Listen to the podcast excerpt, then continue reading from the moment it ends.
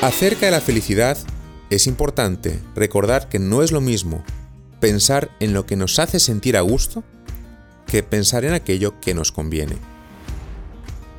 Lo que nos hace sentir a gusto está relacionado con el mundo sensitivo, emocional.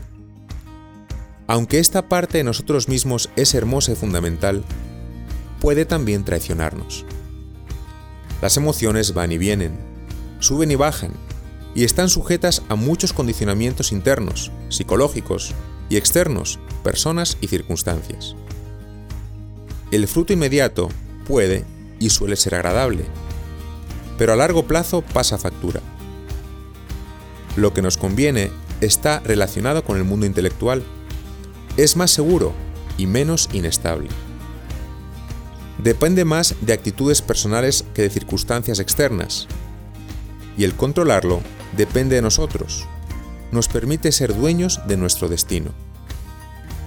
El fruto inmediato puede ser desagradable, pero a largo plazo cumple lo que promete. Tampoco es lo mismo la paz que la felicidad. La paz es un estado que permanece en el tiempo, vinculado a decisiones tomadas más con la inteligencia, aquello que entendemos que nos conviene, que con los sentimientos, aquello que nos hace sentir a gusto en el momento.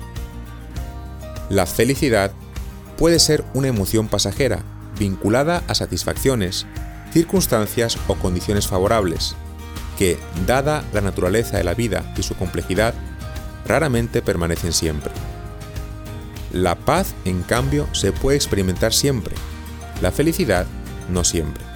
Por todo ello, pregúntate, ¿qué quiere decir elegir con el corazón y con la cabeza?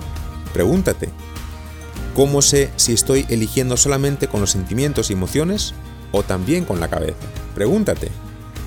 Una persona que está en paz automáticamente será feliz, pero una persona que en ocasiones se siente feliz automáticamente vive en paz.